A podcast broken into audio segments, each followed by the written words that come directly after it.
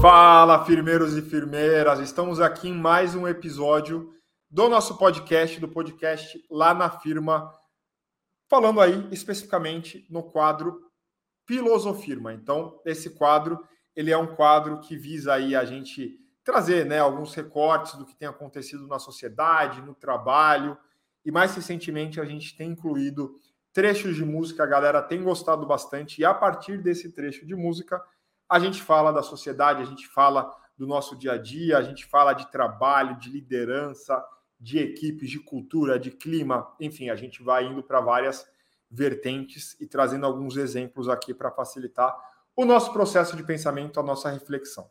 Beleza?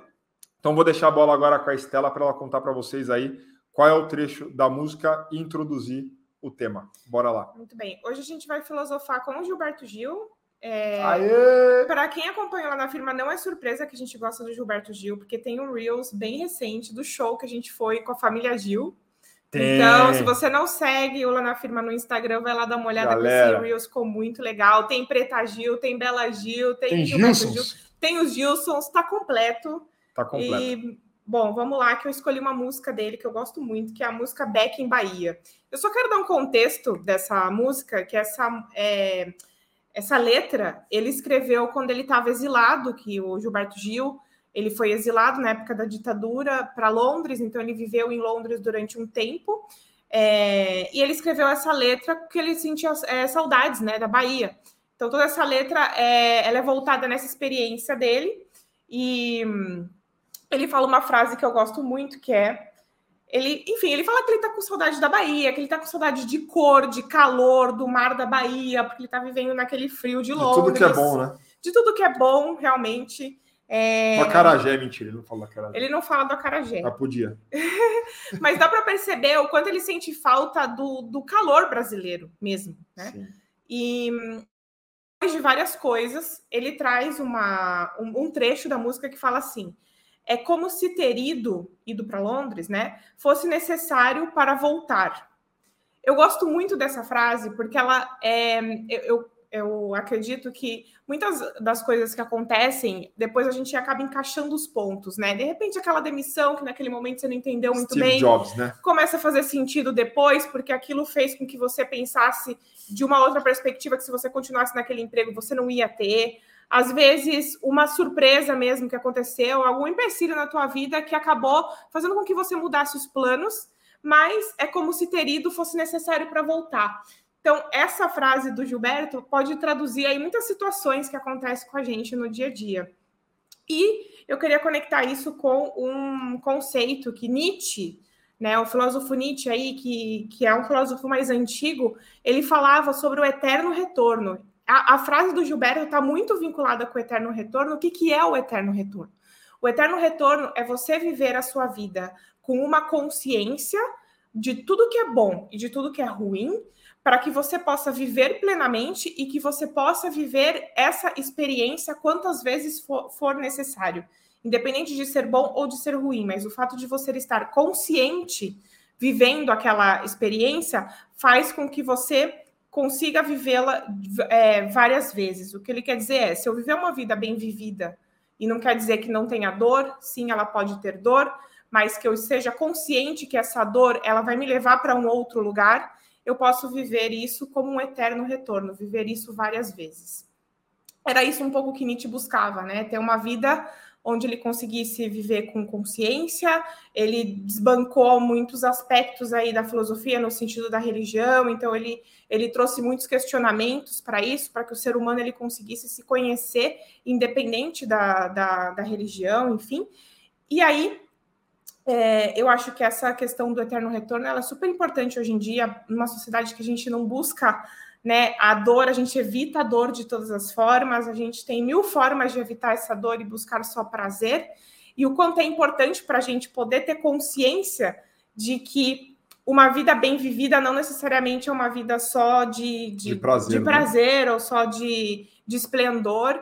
É, essa questão do Gilberto, que também foi inesperada, de ser exilado, não poder estar no próprio país, fez com que ele é, tivesse acesso a, a, outros, a outro tipo de cultura, ele também criou outro repertório. Eu não estou defendendo aqui isso, que, que, é, que é muito bom ele ter sido exilado de forma alguma. O que eu quero dizer é que ele soube extrair dessa experiência ruim algo né, bom e positivo que depois ele percebeu que ter ido foi necessário para voltar. É, eu acho que, que isso é muito legal para a gente pensar assim, o quanto que talvez experiências não tão boas nos ajudem a algo que pode ser que depois faça sentido. O Steve Jobs tem aquele discurso super. Connecting the dots, né? É, que, que é um discurso super já. que, que já passou, batido, batido. super batido, é que ele fala, né, que ele entrou na caligrafia, ele desistiu de várias matérias na faculdade. Depois criou a Apple. E, e aí criou a Apple e não sei o quê, que no final, se você conecta os pontos, está tudo certo. Eu acho que carreira é um pouco isso. A gente pensa que a carreira é uma escadinha, que a carreira tem aquela coisa muito certinha também para acontecer, e não necessariamente, né? Então, eu acredito que esses percalços aí no meio do caminho faz com que a gente, se a gente está consciente do que a gente vai levar para frente acaba fazendo com que a gente viva uma vida mais mais plena, mais pelo menos mais consciente e sem evitar aí tanto uhum. o que é inevitável, que a dor é inevitável, né? Ela é intrínseca à, à, existência humana. A gente vem de dor, a gente nasce, né? E sente dor. É, então acho que é interessante a gente pensar sobre isso, conectando com o trabalho. A gente tem muito assim. É, hoje em dia uma visão de ambiente tóxico de trabalho, de empresa tóxica, as pessoas estão tomando mais consciência também disso, né? E, e não sei, eu acho que é interessante a gente pensar dessa perspectiva também. Sim, e claro, muitas vezes o que acontece no trabalho é aquela demissão que você também não esperava. É, não Aquele ficar... gestor que né, não é o que, que deveria estar ali naquele momento como gestor, e daí você Sim. aprende como não ser um bom. Um, como não, um, um o gestor. gestor que eu não quero ser Exato. no futuro, né? Então, pode ter uma demissão inesperada, pode ter uma liderança que não te inspira, você pode não ter o reconhecimento que você busca. E aí, claro, né, a gente está sempre na busca da felicidade, na busca do prazer e tudo mais. E aqui a gente não está vangloriando a dor, mas tomando consciência de que não existe uma vida sem dor. Né? Uhum. E aí, o mais importante é o que, que a gente faz a partir disso. Uma vez que a gente toma consciência, eu vou trazer esse exemplo do, do gestor que a gente não quer ser. Eu vou trazer um exemplo muito pessoal que eu vivi isso, né? Então eu trabalhei por muitos anos numa organização e tinha ali algum, né? Tinham alguns gestores de referência e outros que eu olhava eram poucos, felizmente, que eu olhava e falava, cara, eu não, isso não me inspira em nada.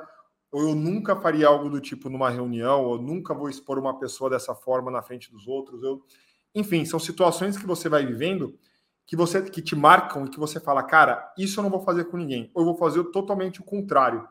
Então eu trouxe aqui o exemplo de expor as pessoas de forma negativa na frente dos outros. Né? O que você pode fazer de forma contrária? Elogia em público, vai fazer uma crítica, faz em privado. Né? Também é uma dica aí bastante antiga, mas que são detalhes que muitas vezes no calor do dia a dia do trabalho a gente não percebe. Então, ter essa consciência da dor é você saber ali como é que você pode agir, o que você muda no seu comportamento para que você chegue cada vez mais em outras esferas, né? E que você leve isso daí também como, como aprendizado. É, eu acho que a pandemia também fez muitas pessoas repensarem a, a própria carreira ou, ou, a própria vida. Foi um momento de muita dor no mundo uhum. e que ajudou com que as pessoas talvez parassem, porque não ia ter esse, esse parar global se não fosse a pandemia para que algumas coisas fossem reatualizadas, né? O trabalho flexível, o trabalho remoto, tem muita empresa que não ia implementar nem daqui a cinco anos se não fosse a pandemia. Sim, sim. Então, o quanto esse, é, como se ter ido fosse necessário para voltar, faz sentido em muita coisa. Muitos contextos, sim. E fazer esses vínculos com, com o trabalho, né? Então, às vezes, você pode ressignificar a sua dor, certo? É isso aí. Teve muita gente que, com, é, com o tédio de ficar em casa muito tempo, adotou doguinhos. Foi o nosso caso Sim, com a, a Caissara. Caissara é, é, um fruto da pandemia do trabalho remoto, porque antes não era uma realidade, né? Que não gente, seria tão simples. Que a né? gente tinha não era tão simples. Então, assim, uma coisa que pode não ser tão tão positiva, mas se você olha individualmente o que, que aquilo significa para mim e você consegue viver isso com consciência, talvez essa experiência te ajude com alguma questão lá na frente. Show de bola, galera. Espero que vocês estejam gostando dos episódios. Não deixem de avaliar os episódios na plataforma que você utiliza. E se você conhece colegas que gostam de podcast também, recomende, porque assim a gente consegue ampliar esses diálogos e essas conversas com mais pessoas. Beleza? Brigadão. Best regards. Dá o seu best regards. Best regards. Boa, até mais, galera.